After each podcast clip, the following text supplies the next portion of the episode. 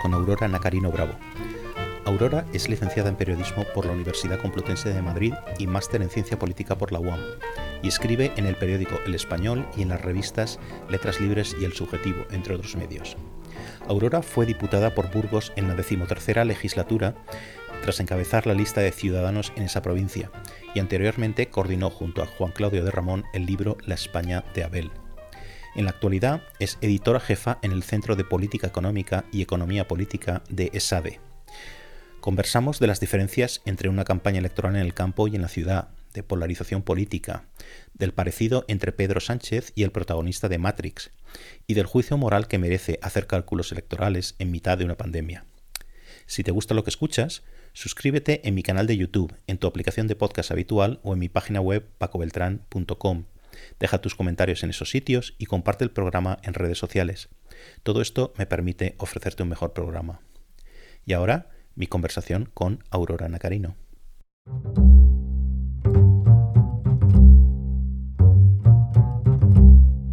Hola Aurora, ¿cómo estás?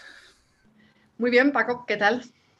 Muy bien, pues, pues por aquí, muy encantado de, poder charlar contigo después de ¿cuánto tiempo? Mogollón, que no nos vemos. Hace mucho que no nos vemos em, y, en persona más, claro. Sí, sí, sí, sí, aunque hemos estado, estamos en contacto. Pero probablemente en la anterior ocasión que nos vimos estábamos en alguna fiesta y hoy estamos invitados a una pandemia viéndonos a través de un ordenador. No sueltes nada que luego yo tenga que editar, ¿eh? O sea que vamos a dejarlo ahí. Pero bueno. Yo tengo una reputación, no muy buena, pero... Sí, sí, bueno, la mía está por los suelos ya, pero no cambiaré mucho. Oye, ¿qué, me, gustaría, me charlando un poco en... Eh, vámonos a, si quieres, a mayo del 2019, que es cuando tú tienes, y hablamos un poquito antes de eso, cuando tú eres elegida diputada, y, y antes ya habías hecho muchas cosas en, en, política, eh, pero bueno, también es desde esa fecha hasta ahora la, cosa está bastante cargadita, ¿no? Ha habido muchos cambios y, muchos eh, acontecimientos ahí, ¿no? Pero en mayo del 2019 tú eres elegida diputada por Burgos y, es un hito porque el Centro Liberal había estado ausente fuera del medio urbano, llevaba décadas quizá, ausente de, o, sin representación, ¿no? Eh, cuéntanos, así muy brevemente, ¿Cómo recuerdas o cuál fue tu experiencia en la, en la campaña? Fue, he leído por ahí que la calificas como muy dura, mucho viaje, mucho moverse en coche de un lado para otro. Eh, cuéntanos un poquito. Bueno, pues em, aquella campaña fue, fue una campaña de locura porque aunque yo había estado em, cuatro años ya en el Congreso de los Diputados, mi papel hasta entonces había sido uno muy diferente, ¿no? Yo, yo había entrado como, como asesora parlamentaria, eh, había vivido varias campañas electorales porque, bueno, mm, como todos bien sabemos, los últimos años, los últimos ciclos políticos han sido muy convulsos y hemos tenido periodos de repetición electoral, bueno, y también sucesivas campañas electorales tanto en el ámbito nacional como regional. Había vivido campañas, pero esta era la primera vez que yo iba a vivir una, primera, una, campaña en primera persona, ¿no? en la que yo era la candidata, yo era la número uno y yo era la que tenía que poner la cara. Y yo hasta entonces había estado, digamos, en la trastienda de la política. De repente tienes que dar un paso de frente, tú eres la que se enfrenta a los medios, tú eres la que va a los debates, tú eres la que tiene que ir a pedir el voto, que para una persona eh, tímida, como, como me considero yo, eso es una cosa que me da una vergüenza tremenda. Digo, ¿cómo voy a ir por la calle y decirle a la gente que me vote, darle la chapa, es como señora, suélteme del brazo, ¿no? Las cosas. Bueno, pues todo eso de la, de la noche a la mañana lo quieres hacer, o sea, lo tienes que hacer. Eh, yo recuerdo que cuando a mí me confirman que voy a ser la, la candidata, la número uno por Burgos, eh, bueno, hay una mezcla de unas sensaciones encontradas, ¿no? Porque por un lado, una alegría enorme, eh, una gran oportunidad profesional para mí, algo que, algo que verdaderamente deseaba em, y me hacía una ilusión tremenda, pero por otro lado tenía eh, terror. O sea, yo mm, me quería meter debajo de la cama y no salir en un mes. Pero claro, no, no puedes, porque una vez estás metida en esa rueda política, el tiempo apremia y el tiempo te lleva y tú no sabes muy bien cómo, crees que no, no, eres capaz de hacer las cosas y de repente te estás viendo en una y en otra y sales de una entrevista y vas a otra y vas a este pueblo y luego al otro y luego tienes un debate con unas diputadas que llevan 20 años en el Congreso y saben mucho más que tú. Y, bueno, y todo esto lo vas haciendo y además, eh, claro, no es lo mismo hacer campaña, pues no sé, por Madrid o, por Barcelona, hacerla en una ciudad de, o en una, ciudad de provincias o en una provincia con, con, un territorio muy extenso, pero también muy, muy rural, ¿no? como, como es Burgos, en la que yo tenía muy poquitos medios. Eh, básicamente el coche de mi padre, que me lo prestó, y, un buen amigo, mi amigo Rodrigo, que fue mi jefe de campaña, que, que, digo que es muy amigo mío, pero entonces no nos conocíamos. Yo le conocí nada más llegar allí a la campaña, eh, me vio así con, cara de miedo y, la verdad es que si no hubiera sido por él, para mí todo hubiera sido mucho más difícil.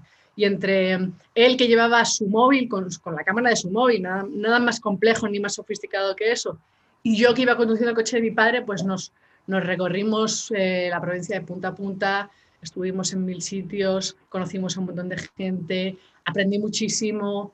De repente, de la noche a la mañana, eh, aprendes cómo, cómo, funciona la industria ¿no? de, de, una, de, una, ciudad o, o, cosas en las que nunca, nunca te hubieras imaginado. Y bueno, acabas absolutamente agotada. Yo recuerdo las últimas semanas de la campaña, los últimos días, yo me miraba en los vídeos que subíamos y las fotos y decía, pero tengo unas ojeras impresentables, ¿cómo voy a subir esto? Pero bueno, lo subías y, nada, y cuando, y cuando me quise dar cuenta, pues era la noche electoral del 28 de abril y, y todo salió estupendamente, mi familia estaba allí conmigo y fue una noche preciosa. Pero bueno, eh, sabemos cómo acaba la historia, ¿no? Unos meses después, en una repetición electoral en noviembre, en la que, en la que todo se va al traste. Yo no recuerdo eh, que se hablara tanto de, ¿cómo poner esto? desarrollo rural, eh, necesidades del campo, eh, diferencias entre el campo y la ciudad, eh, la España vacía o vaciada, o estas cosas no las recuerdo en otras campañas, ¿no?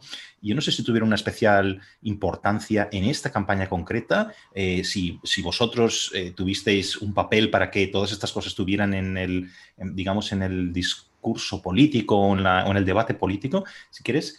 Y, lo que me gustaría saber es, te lo digo porque esto no lo he reflexionado mucho, em, existen, es casi un casi una pregunta retórica, decir, existen necesidades distintas en el campo que en la ciudad, pero ¿cuál, cuál dirías tú, después de todo este ruido, etcétera, que son de verdad? Mira, así es como podemos, em, o, esto es lo que deberíamos hacer para, acercarnos a las necesidades de zonas no urbanas, ¿no? O medios no urbanos, ¿no? ¿Qué, qué seleccionarías ahí? Sí, a ver, este es un asunto muy, muy complejo, que es verdad que en esa campaña de abril tuvo una importancia central, como no la había tenido eh, hasta entonces, yo creo. Y de hecho, eh, Ciudadanos hizo una apuesta muy fuerte por intentar representar los intereses de los ciudadanos que viven en esos territorios más despoblados. Y creo que se reflejó electoralmente, porque, eh, por ejemplo, nosotros sacamos un escaño en Burgos con un resultado muy bueno y hacía 40 años que que el centro político no tenía representación en Burgos. Y como, como te digo Burgos, pues te digo todas, eh, todas las eh, provincias de, las dos Castillas, ¿no? a excepción, bueno, mejor, pues creo que en Soria quizá no, no se sacó porque solo se reparten dos escaños, pero vamos, en todas las que se repartían tres o más escaños, desde luego, sacamos.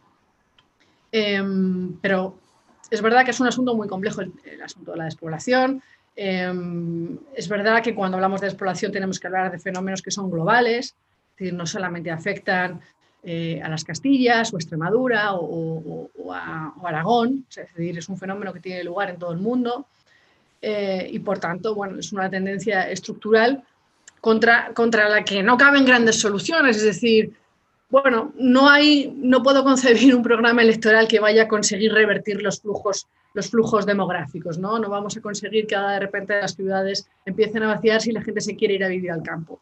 Porque, bueno, desde que irrumpe la modernidad, lo que sabemos es que las personas quieren vivir unas junto a otras allá donde hay más oportunidades, donde hay más trabajo, eh, en fin, lo que ya sabemos. Lo que sí podemos es, eh, contra la despoblación, hacer dos cosas. En primer lugar, para mí es muy importante asegurar los derechos de todas las personas que ya viven allí, de tal manera que quien no se quiera marchar no tenga por qué marcharse. Eh, y esto para mí es una cuestión de, casi si quieres, de patriotismo, ¿no? de, igualdad. la Constitución consagra la igualdad de todos los españoles y, el acceso a los servicios públicos y la garantía de sus derechos, vivan en el rincón de España en el que vivan. Y, entiendo que, garantizar los derechos, perdón, que tenemos una... Tenemos un invitado. Tenemos un invitado. venga, bájate, venga. Entiendo que, garantizar ciertos derechos o el acceso a ciertos servicios públicos en según qué, regiones de España puede ser más costoso, pero bueno, también eh, el Estado debe asumir que prestar servicios, pues evidentemente es más caro en un valle asturiano que, en, Madrid. Pero bueno, eso, eso por un lado, ¿no? la, igualdad de derechos. Y por otro lado, em, creo que hay una falsa, una falsa dicotomía entre, entre la ciudad y el campo. ¿no? Es, o vives en la ciudad o vives en el campo y son eh, departamentos estancos que, no se comunican ¿no? Y, que no, y que no guardan relación uno con el otro. Y, no deberíamos interpretarlo así. Es, decir, yo creo que el hecho de que la mayoría de la ciudad elija la mayoría de los ciudadanos elijan las ciudades para vivir no significa que rechacen el campo. De hecho, si tú le preguntas a la gente, a la gente le encanta el campo y le encantan los pueblos y el turismo rural vive su mejor momento. Y no te cuento ya con esto del confinamiento, ¿no? El que la gente pues se pasó tres meses asomado a la ventana de un patio interior diciendo, joder, ojalá estuviéramos en el campo, ojalá tuviera aquí la vista de un monte estupendo. Entonces, em, bueno, eh, eh, aunque, aunque la gente no vaya a hacer de los pueblos su residencia permanente, eh, bueno, eso no quiere decir que no vayan a tener oportunidades los pueblos, ¿no? De, tener visitantes, de, tener gente que quiera hacer de ellos su segunda residencia. Hay muchísimas muchísimas provincias que están en un radio muy cercano a, grandes ciudades, por ejemplo, si tomamos Madrid en un, radio, en un radio de dos horas, tienes un montón de provincias que sufren despoblación y, en las que la gente podría tener eh, su casita de fin de semana, rehabilitar la casita familiar de la que vienen sus padres o sus abuelos. Oye, si hay gente que tiene unos pequeños ahorros, pues entonces el sueño de la clase media era tener, hace unos años era tener un apartamento en Torrevieja, pero es mucho más barato tener una, casita en un pueblo. Y eso puede ser una oportunidad, una oportunidad también para los pueblos, ¿no? Tener un flujo constante de gente que aunque no reside permanentemente en ellos, va y viene y compra en sus comercios y, participa de, su, vida de ocio y cultural, va a sus restaurantes, a sus bares. Eso creo que es realista. Oye, una cosa en la que casi creo que lo saco en casi todos los programas es esta cuestión de la polarización. Entonces, a mí me. la polarización política, polarización, social. Eh, yo quería preguntarte cómo ligas eh, o cómo ves esta cuestión, primero, desde tu eh, experiencia como diputada, esta polarización, este, esta cosa cainita, estos gritos, estos insultos, estos tal es algo que se percibe en el Parlamento, eso por un lado. Pero luego también recuerdo que tú eh, eras editor o coordinaste este libro, creo que se llama La España de Abel, también en el que os juntabais eh, aquí el criterio yo creo que era generacional, ¿no? Como, como una nueva generación de españoles se enfrenta a un montón de problemas comunes, ¿no? Más, allá de ideologías, eh, etcétera, ¿no? Entonces, tomando un poco todas estas experiencias tuyas, Dinos un poco cómo ves esta, cómo es la polarización, o, si crees que existe esta polarización, o se ha acelerado, o, algo así. Bueno, creo que también, como en el caso de la despoblación, también estamos ante un fenómeno, un fenómeno estructural, un fenómeno que se manifiesta de forma global. Eh, y, es un poco paradójico, si se quiere, porque eh, vivimos en sociedades que son cada vez más homogéneas desde el punto de vista eh, cultural, es decir, la cultura que se consume en todos los países de Europa y en, toda Norteamérica es cada vez más parecida. Y, aunque somos cada vez más parecidos, eh, vemos cómo las pequeñas diferencias se exacerban y se explotan, ¿no? Y se explotan políticamente. Y ahí es cuando irrumpe el, fenómeno, el fenómeno de, la polarización. También creo que hay otro fenómeno global que es la fragmentación de los sistemas de partidos, Em, y creo que, esto, creo que esto guarda también relación un poco con eh, casi con, con, la división y con la especialización del trabajo. Si uno piensa en, no sé, en, en, la, no sé, la Europa del siglo XII, pues la, gran mayoría de la población entraría dentro de la categoría eh, campesinos cristianos, más o menos. Eh, pero ahora, bueno, eh, la división del trabajo hace que cada vez nos empleemos en cosas más diversas, más heterogéneas y también nuestras preferencias sean, eh, sean más, más detalladas, más diferenciadas en algunas cosas y esos, esos, esas eh, esos cambios se trasladan necesariamente a los sistemas de partidos. Una fragmentación del sistema de partidos significa también que hay una mayor competencia para, para entrar en el Parlamento. Antes teníamos normalmente grandes sistemas bipartidistas o bipartidistas imperfectos con dos grandes partidos que atesoraban pues, eh, la gran mayoría del voto, ¿no? un 40 o un 50% del voto, incluso más. Ahora estamos viendo elecciones que se dirimen entre partidos que han aglutinado en torno al 20% del voto. Sabemos que un partido que ha aglutinado en torno al 20% del voto es capaz de ganar una elección y es capaz de liderar un gobierno. Y eso también encona, ¿no? Encona el debate y encona, eh, encona la competición partidista. Eh, y bueno, tiene, tiene consecuencias tiene, consecuencias sociales y algunas de, algunas de las consecuencias pues, eh, son indeseables. ¿no? Y en el caso de España yo lo que percibo es que la polarización ha conseguido, ha conseguido el alejamiento de los cercanos. Es decir, normalmente cuando hablamos de polarización hablamos de la lejanía ¿no? que hay entre, entre dos polos, pero verdaderamente lo que consigue es que gente que ideológicamente, eh, pensado en frío, está muy cerca, se sienta completamente separada por este fenómeno, ¿no? este fenómeno que, consigue que, concibamos la realidad en bloques monolíticos. Eso lo vimos también cuando, cuando Juan Cla y yo sacamos este libro de que La España de Abel. Bueno, es un libro que nace de, una herida, de, de, un trauma colectivo que había sido el otoño catalán de 2017. Eh, había sido un trauma lo suficientemente importante como como para que gente que veníamos de, espacios ideológicos y eh, geográficos muy distintos, dejáramos todas las diferencias a un lado y dijéramos, bueno, vamos a reunirnos porque hay una cosa que merece la pena y es defender este país. Este país merece la pena. Porque, claro, en aquellos días, bueno, hubo momentos en los que pensábamos que verdaderamente nos íbamos a la mierda como país. Eh, y, y, de aquella herida colectiva nació, bueno, pues, eh, pues ese libro que, en la que gente muy distinta quería reivindicar que este era un país que merecía la pena defender. Eh, pero, pero superada ese momento, ¿no? ese momento crítico, ya, ya, no parece que el país se vaya a la mierda, vuelven a aflorar todas, em, todas esas pequeñas diferencias que hacen que, que, precisamente los que están más próximos se alejen. ¿no? Y eso tiene unas consecuencias eh, políticas y para la convivencia terribles, porque eh, porque te das cuenta de que aquellos que podrían sellar los grandes acuerdos de país, aquellos que podrían sacar adelante eh, alianzas que permitían la estabilidad política, la gobernabilidad, sacar adelante una serie de reformas estructurales que llevan pendientes en nuestro país demasiado tiempo, pues nada de eso, nada de eso es posible y, es, es, muy frustrante, desde luego. Sin, embargo, y estando de acuerdo eh, con tu análisis, eh, yo estaba pensando también en otro, otro aspecto, en esta dimensión de esto. España como país, es decir, ha pasado, e, es, casi, de nuevo, un cliché pensar en la transición, ¿no? Donde había transición y después estoy pensando también quizá la crisis económica de los primeros 80, eh, otras crisis económicas que ha habido. Eh, por lo menos las élites, restringamos más, las élites políticas mm, sabían por lo menos en algunos aspectos, ponerse de acuerdo, ¿no? Ponerse de acuerdo para que las cosas se vayan adelante. Hay un cierto, una tendencia mayor, si quieres, todo esto es de grado, hacia el consenso. España nunca ha sido un país mucho muy de consenso, como sabes, ¿no? Eh, no, es, no, es, Suiza, no son los países nórdicos, donde el consenso es una pieza clave del, del, del panorama político, por decirlo así. España es mucho más lo que los, los anglosajones dicen adversarial politics, ¿no? De todos contra todos, ¿no?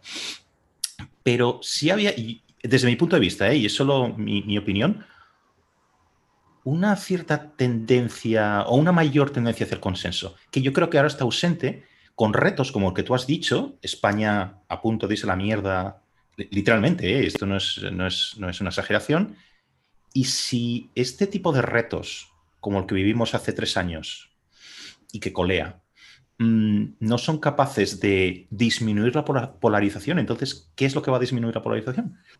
Bueno, yo creo que es verdad que hay un momento, un momento político durante la transición en la que, en la que por una vez podemos decir que, que España y los españoles estamos a la altura del reto histórico que se nos plantea. Em, y, ese es el momento en el que tiene lugar el consenso. El consenso que también ha sido idealizado. ¿eh? También, también eh, eh, la transición tiene mucho de mito. Y no digo esto como una crítica. al contrario, eh, creo que todas las naciones necesitan forjar sus mitos y hay mitos mejores que otros. Y para mí la transición española es, es un mito necesario, es un mito del que sentirnos muy orgullosos, ¿no? En el momento en el que, bueno, después de haber atravesado em, un siglo XX muy traumático, ¿no? Eh, somos capaces de, de, olvidar lo que nos hemos hecho y, y, de, y, de, sacar adelante una constitución democrática que ha, que ha servido para, bueno, pues para poner en marcha el periodo de, de, bienestar y prosperidad en España más largo de nuestra historia. Eh, pero seguramente todo eso que fuimos capaces de hacer en la transición eh, fue posible también porque también veníamos de, de una herida, ¿no? Como, igual que hablábamos antes de, del proceso, había una herida, ¿no? Era la herida que había sido la guerra civil y los 40, y los 40 años de franquismo. Entonces, bueno, eh, con, ese, con eso con ese temor en el recuerdo, con, ese, con esa tristeza en el recuerdo, los españoles son capaces de, de, decir, no, no, esto, esto no puede volver a suceder. Tenemos que ponernos de acuerdo como sea para que esto no vuelva a suceder. Esa idea de reconciliación que se sella en aquellos días eh, y que tiene lugar eh, también en, en, en, el Parlamento, ¿no? Y yo recuerdo, por ejemplo, con la, la aprobación de la ley de amnistía, que por cierto la impulsa el Partido Comunista, eh, y Marcelino Camacho hace un discurso, bueno, inolvidable y conmovedor diciendo eh, que el recuerdo de la, de la, votación y aprobación de esa ley será el mejor recuerdo que guarde eh, de, todo, de, de todo su paso por el Congreso. Hoy seguramente la izquierda que se siente heredera del Partido Comunista tiene una forma de ver las cosas muy distinta, ¿no? Pero bueno, en todo caso, la reconciliación posible ahí también se había ido cimentando un poco antes. Hay una generación, la generación del 56, eh, con gente como Semprún, como, como Pradera, eh, que, que, firman aquello de nosotros, hijos de los vencedores y de los vencidos. ¿no? Son capaces de reunir primera vez en un solo sujeto eh, a, los, a los vencedores y a los vencidos, a los dos bandos de la, eh, de la guerra civil. Y creo que ahí está la clave, porque dicen nosotros, hijos de los vencedores y los vencidos, nosotros. Al final, un país, una nación es, un nosotros, ¿no? Y, ese nosotros tiene que, ser, tiene que ser completamente inclusivo, no puede dejar fuera a nadie. Y eso es lo que creo que, creo que, sí, que, que sí que vemos ahora, ¿no? Eh, versiones, versiones políticas muy excluyentes.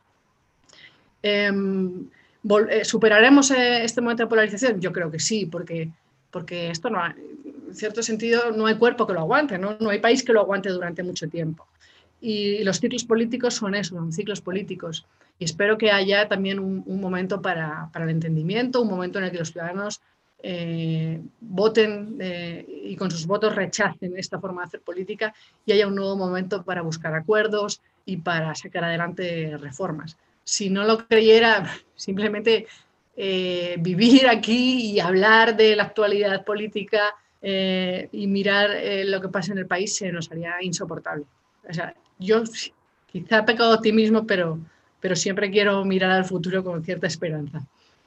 Hay una capacidad de influencia quizá grande también en, en el hecho de tener una voz, una voz a través de, de, los periódicos, a través de los medios, etcétera, ¿no? ¿Cuánto crees que puede ser de importante esa voz? ¿Cuánto de influyente se puede ser teniendo, escribiendo artículos, escribiendo columnas, lo digo también porque no, sé los datos ¿no? últimos, pero parece que en España se lee muy poco. ¿no? Y, y, especialmente los, los, jóvenes, ¿no? Leen muy poco. No sé cuál es el índice de lectura de periódicos, de compra de libros, de lectura de libros, ¿no?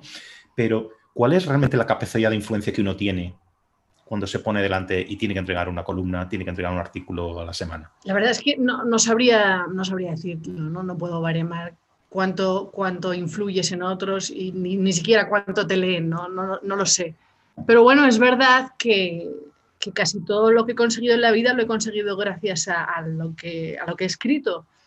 Y, y, bueno, yo recuerdo hace ya bastantes años cuando empecé a escribir, pues claro, no, te conocía ni Dios, tenías 20 años y nadie te prestaba atención. Entonces, bueno, pues lo único que tienes a tu alcance de tu mano es los blogs los blogs fueron una, gran revolución, ¿no? Todo el mundo podía eh, abrirse un blog sin ser nadie y, empezar a escribir, ¿no? Y por otro lado, las redes sociales. Las redes sociales de las que a menudo se habla con, con tanto desprecio, porque es verdad que muchas veces sirven para alimentar lo peor que hay en nosotros, ¿no? Y sacan el lado más agresivo, eh, más sectario, más tribal. Pero por otro lado, también para mí, en mi experiencia, ha sido una herramienta de, una horizontalidad formidable, ¿no? En la que, eh, bueno, a mí una, una, red social como Twitter me permitió en un momento dado ponerme en contacto con unas personas y con unas ideas que por mi origen socioeconómico eh, yo no me hubiera encontrado en mi camino nunca de otra manera. Eh, yo había crecido en un, barrio del extrarradio de Madrid que, se llama, que es Moratalaz, eh, en mi colegio no había nadie que tuviera las inquietudes eh, políticas que yo tenía. Eh, es decir, y sin embargo, ese escaparate que son las redes sociales te permite descubrir a otra gente que tiene los mismos intereses que tú, que comparte artículos, que comparte lecturas, que te permite conocer autores, libros. Y, y, eso, bueno, te amplía mucho los horizontes ¿no? y, en cierto sentido te cambia la vida. Entonces, bueno, esas dos herramientas, los blogs y las redes sociales, a mí me, sirvieron para, para, para, empezar a escribir, para, me sirvieron como escaparate para, para colgar lo que escribía. Y en principio, evidentemente, lo hacías gratis. Lo hacías gratis, dedicabas una parte de tu tiempo a ello, sabiendo que, que no ibas a recibir nada a cambio. Como mucho algún like de alguien que considerabas eh, importante y ya te venías muy arriba. Pero bueno, si, eres capaz de mantener una cierta constancia y una cierta continuidad, eh, pues al final conseguías que alguien se fijara en ti y te llamara para que escribieras en un medio, en un medio serio, en un medio digno de, tal nombre, ¿no? Y al principio tampoco te pagaban, porque te estaban haciendo un favor porque te, publicaban en un medio. Y luego ya poco a poco, bueno, pues entonces ya eh, no solamente te permitían publicar en medios, sino que además te pagaban por ello. Y así empezamos muchos. Y claro, eh, a raíz también de eso, pues hay gente que profesionalmente se fija en ti y te llama eh, para que trabajes con ellos. Es decir, bueno, esa es mi experiencia, ¿no? No sé qué, qué, grado de influencia puede tener lo que escribo, pero es verdad que a mí me ha servido para, para, abrir, para abrirme puertas profesionales. Oye, ¿y tú crees eh, que esto también lo escuchamos continuamente y ya casi ya lo filtramos, ya, ya no, no, no nos fijamos, pero ¿tú crees que existe, ¿cómo lo llamaríamos? Una visión política, dos cosas aquí, una visión política joven o desde la juventud eh, y luego una visión política femenina. Y a lo que me refiero con esto aquí, eh, primero, la categoría de joven, ya lo, lo, sabes, ¿no? Era algo que es relativamente reciente, ¿no? Antes uno era un niño y, luego, de golpe, casi de la noche a la mañana, se convertía en un adulto, ¿no? Y tenía todas las... Eh, se esperaba de esta persona que se comportase como adulto, ¿no? Eh, joven es algo relativamente reciente, ¿no? Pensamos en, yo qué sé, años 60, años 70, mayo del 68. Yo no recuerdo, no sé si tú recordarás otros ejemplos casi históricos de una historia reciente donde tú pienses en jóvenes como un actor político que tiene unas demandas diferenciadas del resto de los adultos, ¿no? Por decirlo así. Y luego la cuestión de la visión femenina de las cosas y específicamente de la política, ¿no? Eh, un, algo que yo siempre cito y seguiré citando porque me gustó mucho en los, en las, en los diarios de Andrés Trapiello, él habla en otro contexto distinto, hablando de la literatura, de alguien quejándose de la eh, ausencia de escritoras en una cierta antología o algo así. Él a raíz de esto comenta, bueno, es que los buenos escritores y las buenas escritoras, cuando escriben, se dejan el género en la puerta, ¿no? Y a mí me parece algo muy, muy revelador, ¿no? Esto. Entonces, por volver a lo que está diciendo tú, ¿tú crees que existe una visión específicamente joven de, la política y una visión específicamente femenina? Son dos cosas. Bueno, esto me recuerda a lo que, lo que decías antes, ¿no? De que, de que esto de la juventud es un, un, concepto relativamente moderno. Me recordaba unos libros estupendos que leí de un autor, un historiador que se llama Philip Blom, que habla precisamente del nacimiento de la, de la, de la cultura, de la cultura juvenil, ¿no? Eh, a principios del sobre todo en, los, los, años 20 del siglo XX em, empieza a despuntar y después, bueno, por supuesto explota como sabemos en mayo del 68, pero contaba algunas cosas curiosas em, que, que, a veces damos por hechas pero que tienen dos días, ¿no? O sea, antes no existía algo así como moda diseñada específicamente para los jóvenes. Había moda de niños y moda de adultos. Eh, y así con, un montón de cosas. ¿no? Lo que, no sé si hay una política joven. Lo que sí que es verdad es que, bueno, hay, un, hay un, cierto modo de pensar asociado, asociado a la juventud y unas ciertas necesidades asociadas a la juventud, o, más que la juventud, a ese tránsito eh, que hacemos a la, edad adulta. ¿no?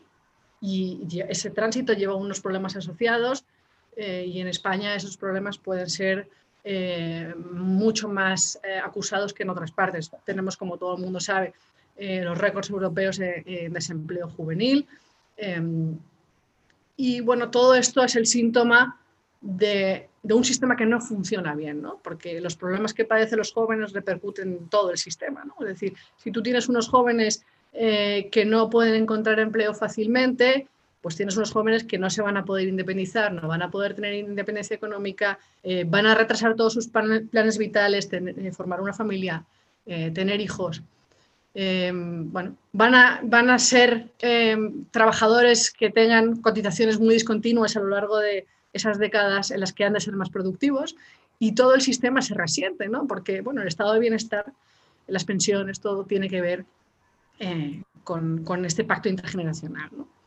Em, entonces, bueno, no sé si hay una política joven, pero sí es verdad que hay, que hay unos problemas y unas eh, necesidades y unas preocupaciones que afectan especialmente a una franja de edad que constituye los jóvenes.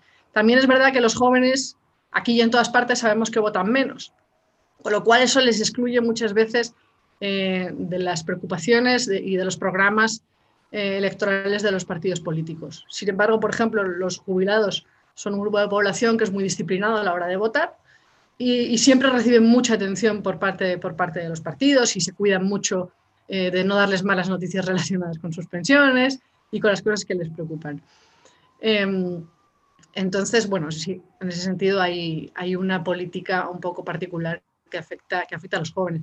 Sobre el tema de las mujeres, es verdad que yo siempre me he sentido una persona muy feminista. Lo que pasa es que yo concebía el feminismo como, como la conquista de la igualdad. Y de un tiempo a esta parte em, he sentido que, que, había un feminismo que decía lo que vamos a hacer es feminizar la, feminizar la sociedad. Feminizar significaba, eh, y además te, te, decían lo que era feminizar, ¿no? Feminizar lo asociaban a determinadas, determinadas conductas, ¿no?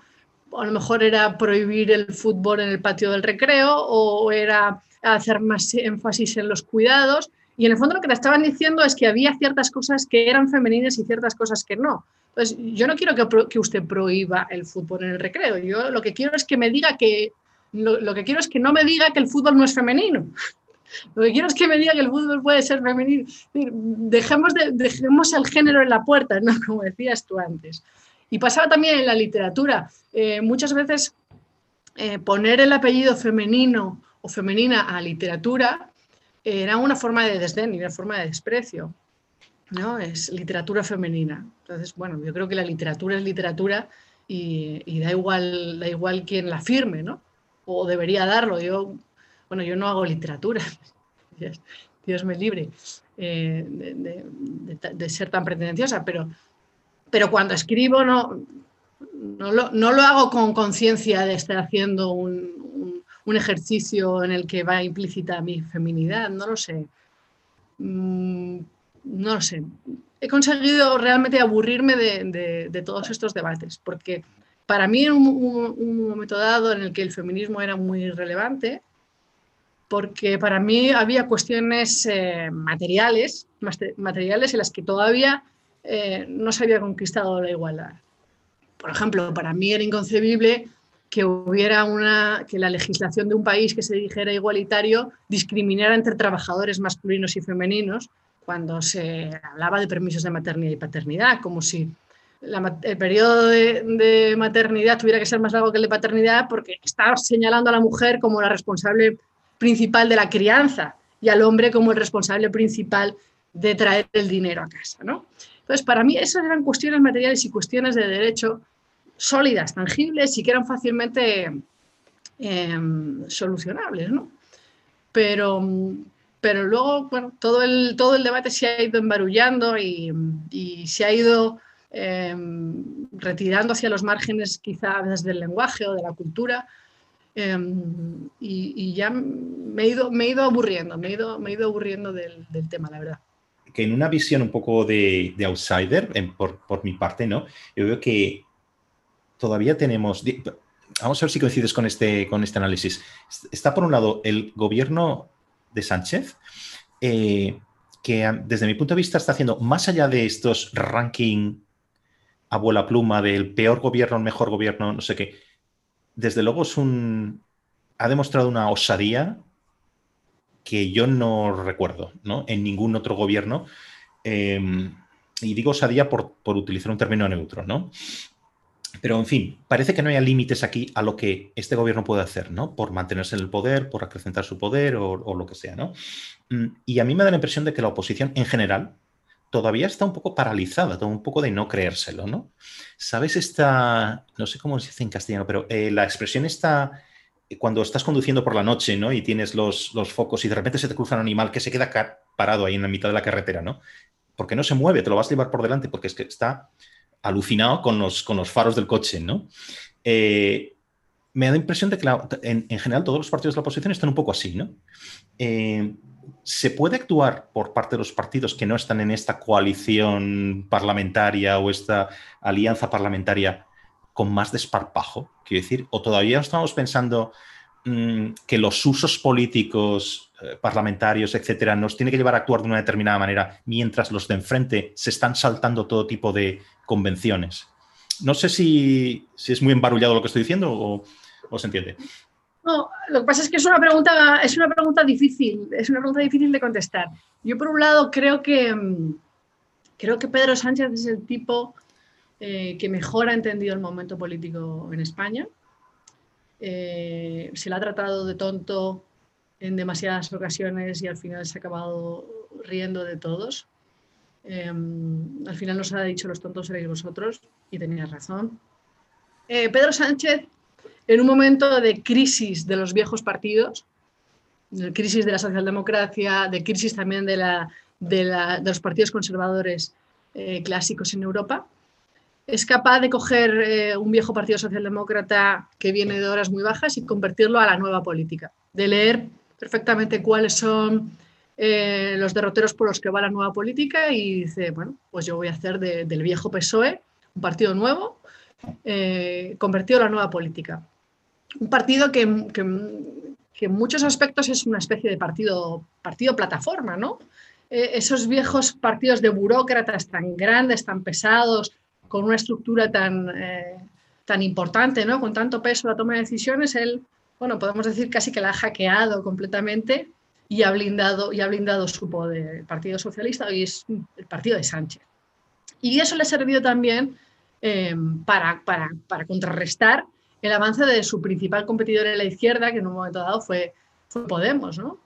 Em, Podemos era un partido nuevo que venía sin los lastres de, de, haber tenido que gobernar, sin, sin memoria, ¿no? sin, sin, memoria de gestión, con las manos muy libres, eh, con, además con la sensación de que podía prometer muchas cosas porque no iba a tener que cumplirlas inmediatamente. Y además era un partido muy pequeño y por lo tanto muy ágil, muy fácil de manejar desde arriba, muy vertical. Eh, Sánchez consigue hacer todo eso, todo eso del PSOE.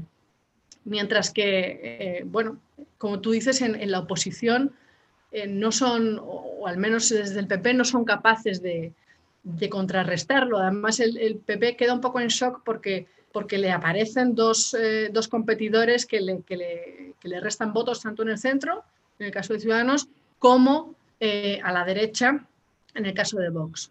Y eso, bueno, limita mucho su capacidad de movimiento porque en cuanto te vas hacia un lado se te van los votantes por el otro y viceversa. Y por otro lado, tenemos el, el contexto de polarización, que es un contexto que le va perfecto, perfecto a Sánchez. ¿no? la, fortaleza, la fortaleza de Sánchez en muchas ocasiones ha sido poder señalar enfrente eh, eh, un enemigo eh, que daba mucho miedo, que era Vox, ¿no? y, que, y, que eran los que venían con Vox. ¿no? Eran, era, Sánchez venía a decir o yo o el fascismo. Coño, y el fascismo daba miedo, ¿no? De hecho, bueno, cada vez va dando menos miedo, ¿no?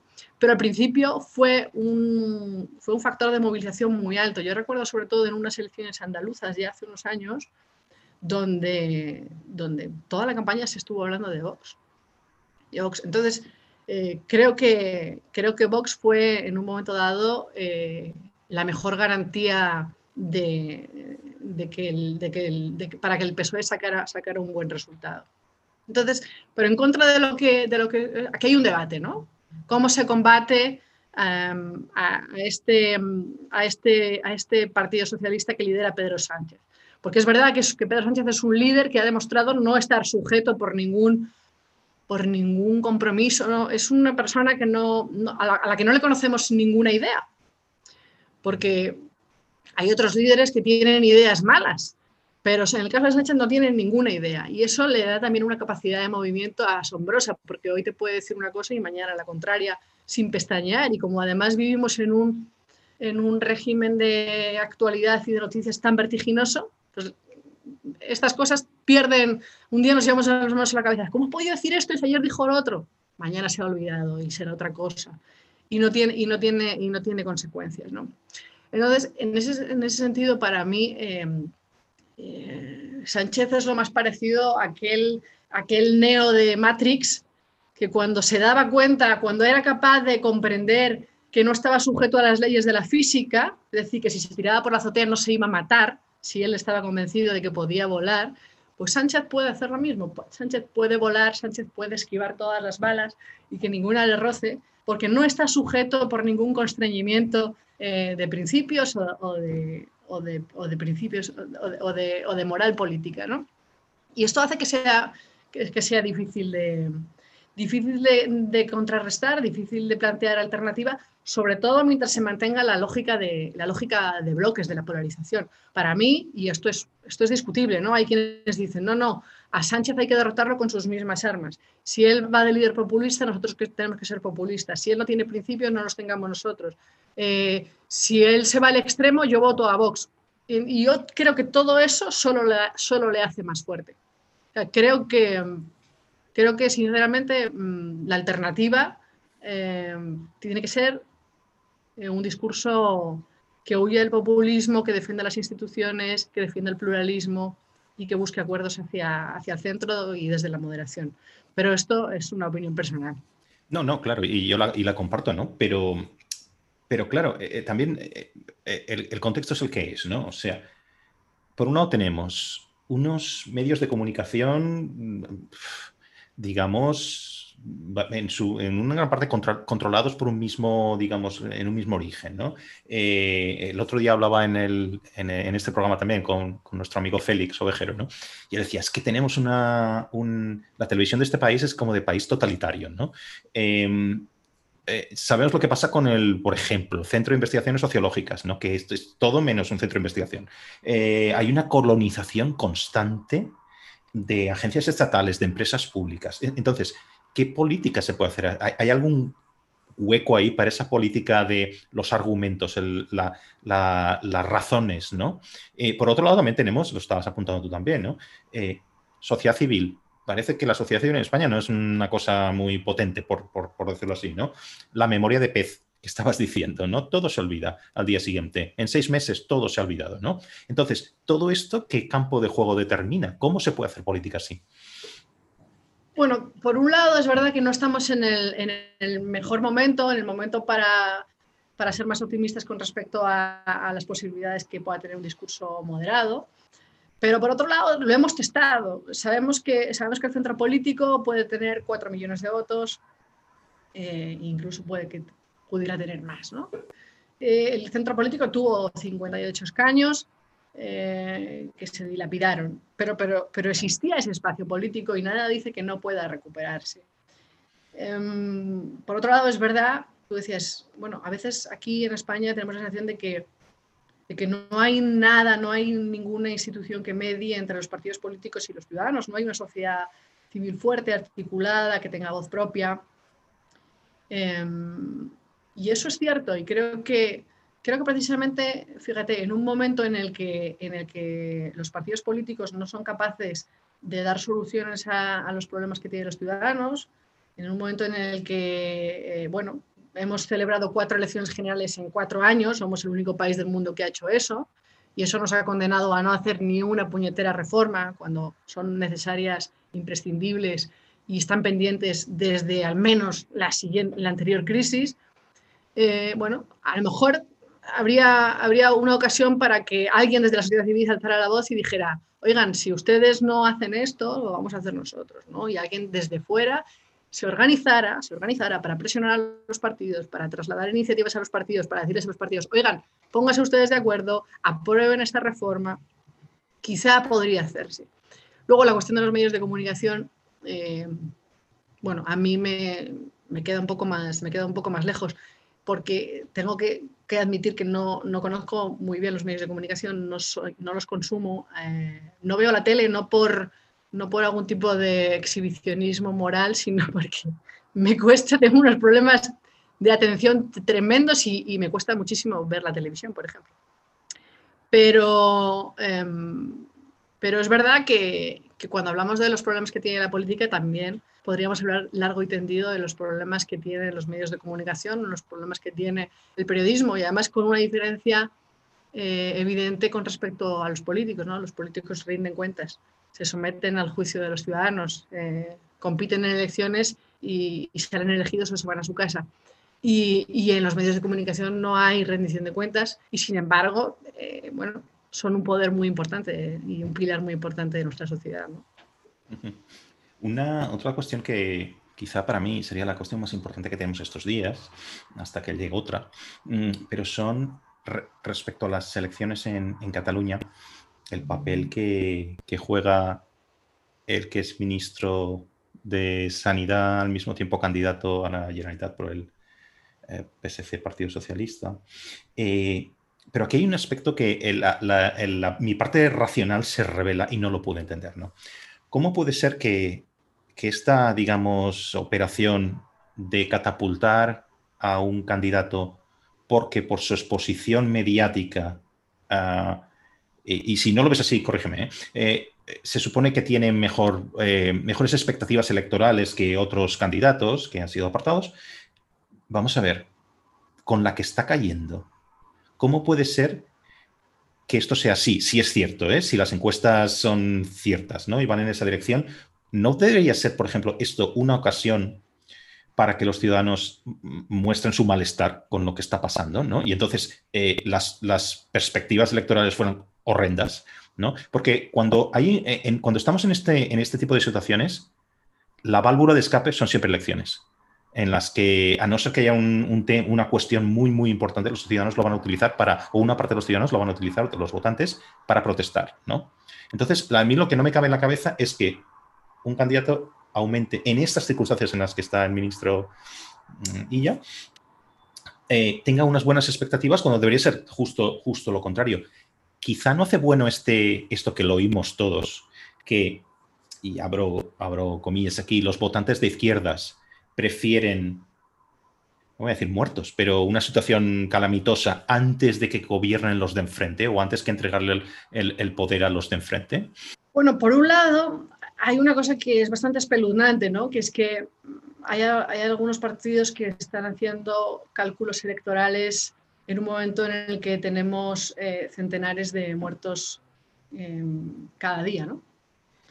Y están viendo cuándo les conviene más que se celebre unas elecciones, qué candidato conviene más, incluso si ese candidato tiene que asumir una responsabilidad o está asumiendo hasta ahora una responsabilidad tan importante como ser el Ministerio de Sanidad al frente de la, de la gestión de, una pandemia. ¿no? Eso, eso por un lado, y creo que eso además va en detrimento de la imagen que tienen los ciudadanos de la actividad política, porque bueno, si en una circunstancia tan grave como esta los ciudadanos perciben que los partidos están haciendo cálculos electorales o, anteponen, los cálculos electorales se hacen siempre, pero anteponiendo los cálculos electorales al bienestar eh, de los ciudadanos, pues creo que eso es bastante grave.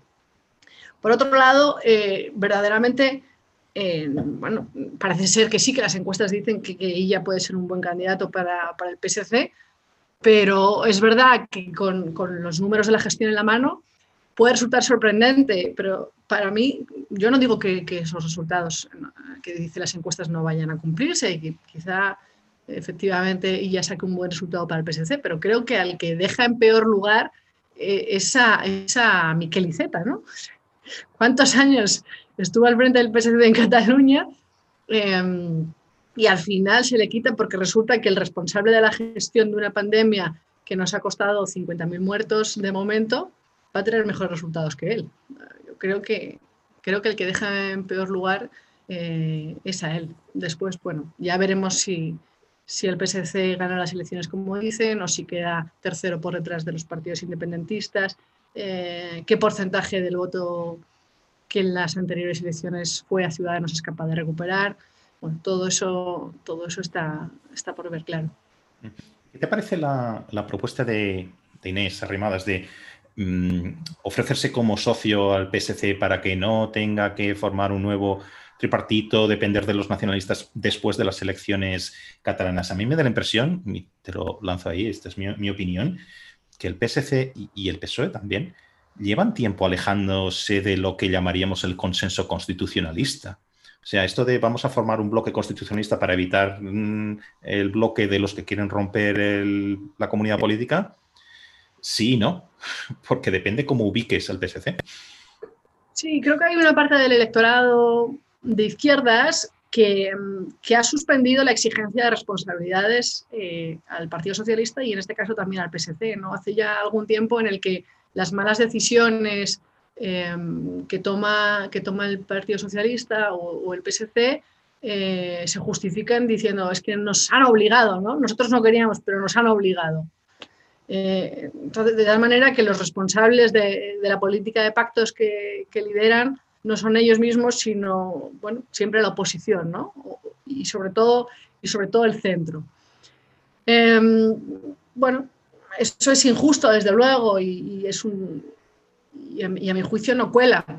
Pero es verdad que llega un momento en el que la situación es tan grave que me parece que en este caso eh, Ciudadanos o Inés Arrimadas han dicho, bueno, estamos dispuestos a asumir esa responsabilidad en nombre del, PSC que ellos no están dispuestos a asumir. Entonces, eh, vamos a ofrecerles ese pacto eh, para que, que, que, no justifique que puedan decir que les han obligado a elegir una, una suma alternativa, ¿no? Estamos aquí, estamos aquí, a pesar de todas las malas decisiones que han tomado ustedes, a pesar de todos los pactos que han hecho, nosotros estamos aquí porque, eh, bueno, por encima del interés eh, electoral o el interés político eh, está, está el país. Con todo, bueno, a mí me sorprendería mucho, me sorprendería mucho que, que el PSC pactara con Ciudadanos, porque cuando han tenido ocasión de hacerlo anteriormente no lo han hecho. Y, en este caso, bueno, vamos a ver qué resultado saca Ciudadanos, pero, pero es posible que, tampoco los números les sirvieran. Entonces, bueno, veremos. Mm, aquí te atreverías a hacer un, pronóstico. Eh, por un lado, ¿en qué situación vamos a, podemos quedar después de estas elecciones? Y no solo en Cataluña, sino en general con las consecuencias que yo tenga para el resto de España.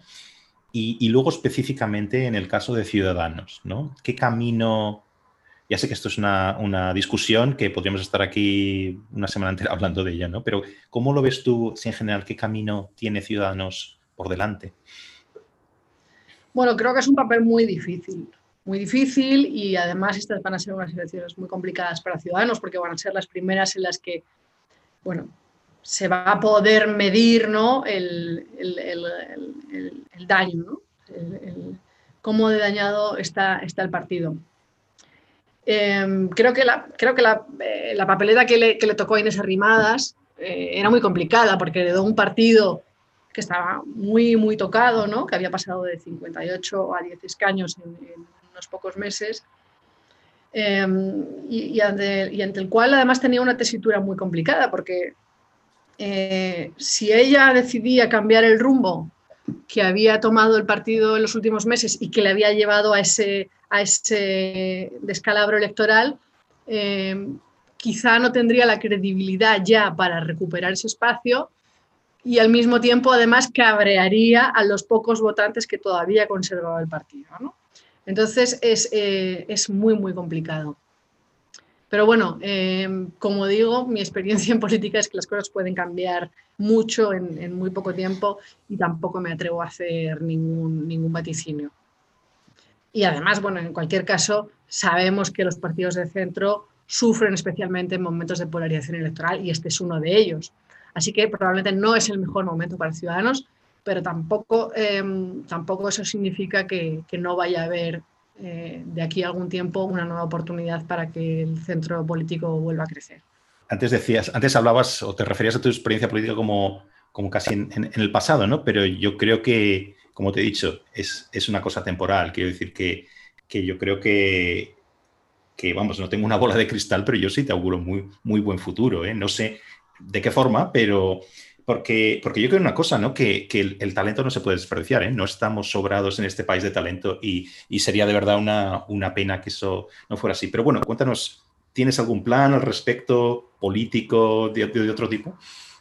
Bueno, es que es muy difícil hacer planes políticos porque los planes políticos eh, los escriben los ciudadanos ¿no? con, sus votos. Y es verdad que es verdad que si uno mira el panorama político actual, pues a veces uno siente que, no, que no es el momento para que, yo no siento que ahora mismo sea el momento para que se escuche mi voz o, la voz de los que de los que pensamos de una cierta manera, ¿no? que venimos de una tradición eh, moderada, eh, de una, socialdemocracia, una socialdemocracia eh, liberal, ¿no? Es, bueno, los partidos que han sido exitosos últimamente no han sido precisamente los que han vendido moderación, pluralismo, acuerdos, eh, no gritarle al contrario.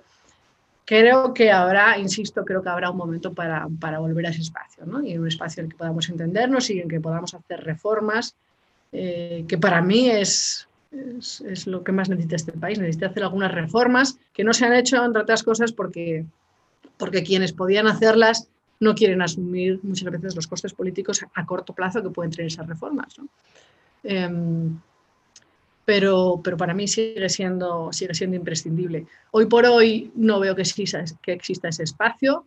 Em, por un lado, bueno, me hubiera gustado tener la oportunidad de trabajar eh, como diputada en el Congreso una legislatura y de intentar hacer cosas, pero es verdad que ahora también viéndolo desde fuera, pues sé que hubiera tenido pocas oportunidades de, aportar nada, ¿no? Porque el, bueno, el Parlamento ha pasado completamente a un segundo plano.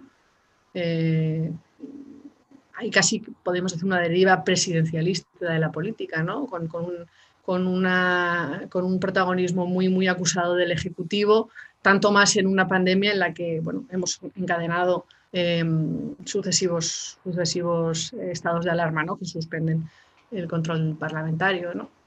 Em, así que, bueno, no es el mejor momento para, para hacer política, o al menos para, para, que alguien como yo pueda hacer política.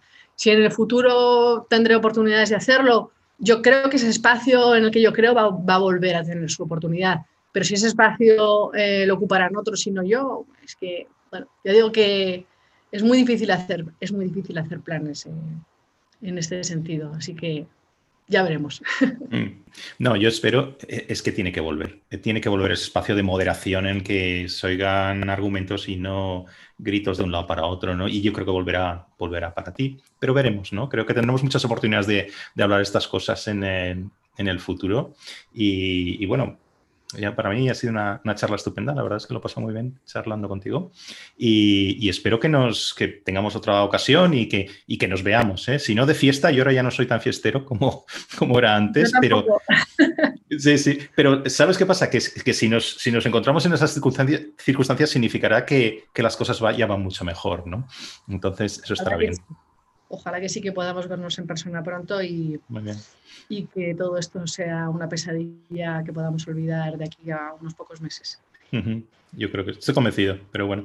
Muchas gracias, Aurora. Nos veremos. Muchísimas gracias, Paco. Un beso muy grande. Venga, un beso.